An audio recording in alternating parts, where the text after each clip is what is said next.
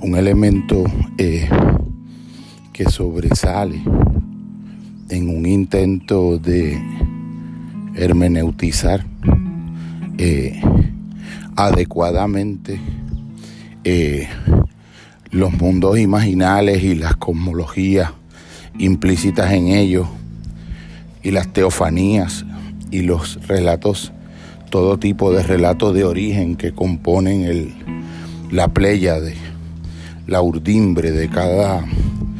de cada mundo sagrado de perspectiva premoderna, eh, puede ser eh, adecuadamente hermeneutizado, adecuada no en el sentido estricto, formalmente técnico, filosófico del concepto de adecuación que aplica en las ciencias naturales y, y en cualquier eh, presunción implícita de, de, pretensión de objetividad en el planteamiento de un, de un saber, eh, de, puede resaltarse en el caso de la experiencia de Los Ángeles eh, los elementos con los que la poesía embiste o reviste las posibilidades de, de espacios dialógicos con textos que pueden abrir un verdadero giro hermenéutico y un círculo hermenéutico que a su vez al interior del mismo abre significados como las elegías de Duino y los sonetos órficos a Orfeo de el luminoso poeta alemán Rainer Maria Rilke. Y todo el trabajo de Etienne Suro, eh, punto eh, referencial y horizonte de semántico para los trabajos de Henry Corbán cuando establece la noción que Corbán recibe y explora y extiende y enriquece y a su vez la hereda de Corban Tom Chitman y la utiliza para el entendimiento de la poesía y para el entendimiento de los mundos fenomenológicos eh, de la antigüedad sufí irania y de las angelologías persas que eh, el venerable Henry Corbán estudió la noción de la función angélica de los seres eh, y la noción de que esta de Corban, de que todo ángel es, todo concepto es el cadáver de un ángel. Eso me parece un, un planteamiento eh, extraordinariamente luminoso y que puede abrir un punto de intersección donde el intento de un de una mente transversada por los paradigmas de, la, de nuestro mundo contemporáneo, puede establecer una línea de retorno, de regreso y un territorio de encuentro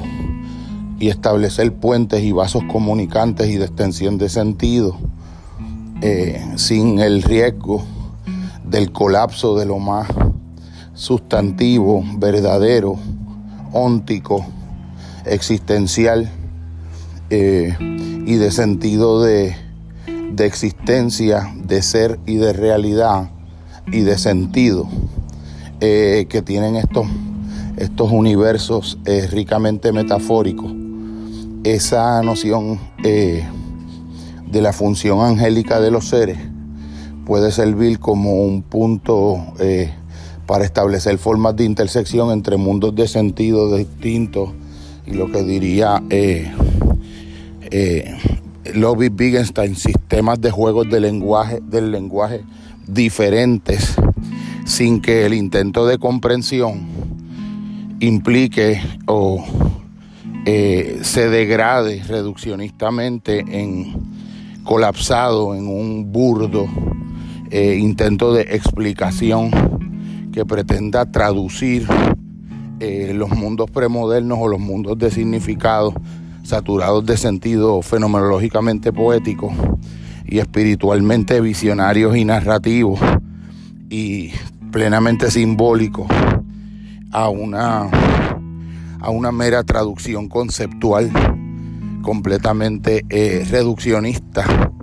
eh, pretendiendo la explicación reductiva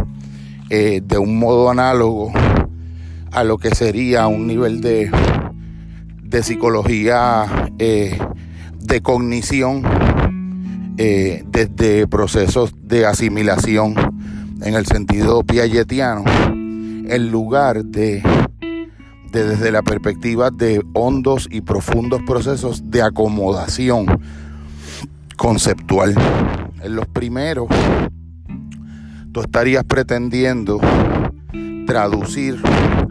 eh, mundos eh, foráneos, alternos, completamente eh, disímiles, pero encontrables potencialmente entre sí,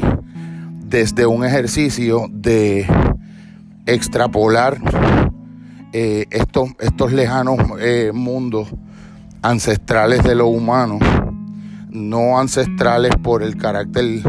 cronológicamente temporal y lineal que implicaría como mundos de un pasado cronológico sumamente anterior, sino eh, lo ancestral como lo radicalmente profundo,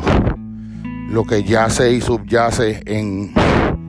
en las dimensiones más profundas del eje vertical de lo humano, eh, pretendiendo que las categorías conceptuales o los sistemas de concepto que acompañan la construcción del mundo del sujeto que está haciendo ese ejercicio de intento de comprensión no caiga sin, sin advertirlo por una por un procedimiento inconsciente, pero no por ello inocente, de reducción categorial en su intento de, entre comillas, comprender, cuando lo que estaría es explicando mediante reducción asimiladora, cognitivamente asimiladora sin hacer un verdadero ejercicio de abrirse existencialmente a la aventura de un verdadero encuentro con esos eh, mundos fenomenológicos o mundos imaginales, llamaría Corbán en su manera de interpretar las comprensiones implícitas de estos terrenos intermedios del alma, de acuerdo a cosmologías eh, prevalecientes en el mundo, en el sistema de mundo compartido por el místico persa Rumi, Ibn Arabi, eh, Avicena, eh, Al-Sugarawardi y, y, muchos otros grandes visionarios del mundo persa, probablemente el, el poeta del misticismo de la ebriedad y del vino, Omar Khayyam de las Rubaiyats. Eh, serían unos ejercicios que no, que no estarían produciendo un verdadero, auténtico encuentro de comprensión que ocurre cuando el sujeto que se acerca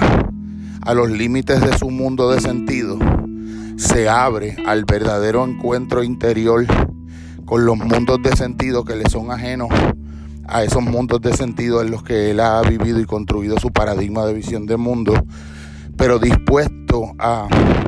resignificar revisar, reflexionar, recontextualizar y remetaforizar eh, todos sus referentes simbólicos, el inventario de su arsenal de interpretación de la realidad, eh, como producto y resultado del encuentro con estos otros mundos. Eso implicaría un proceso de metanoia y de transformación estructural interior análogo a lo que Piaget hubiese llamado procesos de acomodación cognitiva en los que para yo hacer inteligible mundos y universos de información, de significado y de modos de ser y de estar en el mundo ajenos al propio, eh, tengo que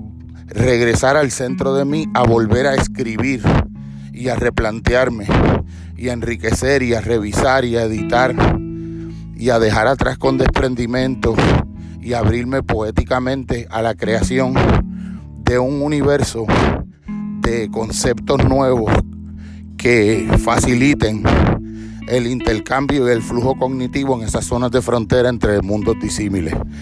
de referente y de significado. Ese sería el verdadero ejercicio que habría que realizar para que verdaderamente podamos eh, hacer el encuentro en la línea fronteriza del entrecruce de la diversidad de los mundos de sentido. Es un ejercicio fascinante, pero es una aventura verdaderamente existencial a la, a la que la filosofía tendría que sumarse de una manera eh, humilde, la ciencia también, eh, subordinadas al, a la antorcha y al fuego perenne alrededor del cual lo poético de lo humano permite el, el recorrido del sendero exitosamente, o vamos a llamarle de un concepto menos reductivamente eh, occidental como el éxito, que es algo altísimamente cuestionable y, y hasta no debiera ser el concepto apropiado, de realización personal de sentido en la aventura de integración de mundos a través de abrir el propio para formas de encuentro en los cuales el propio nunca volverá a ser el que era anterior a ese encuentro en el que queda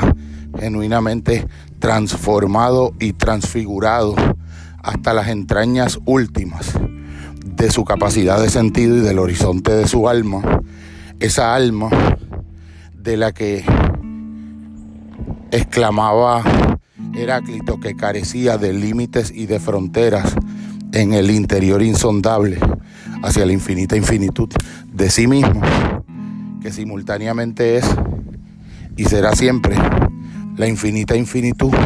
de todo, del encuentro entre todos los infinitos posibles que le son inherentes a la insondabilidad inefable de lo real.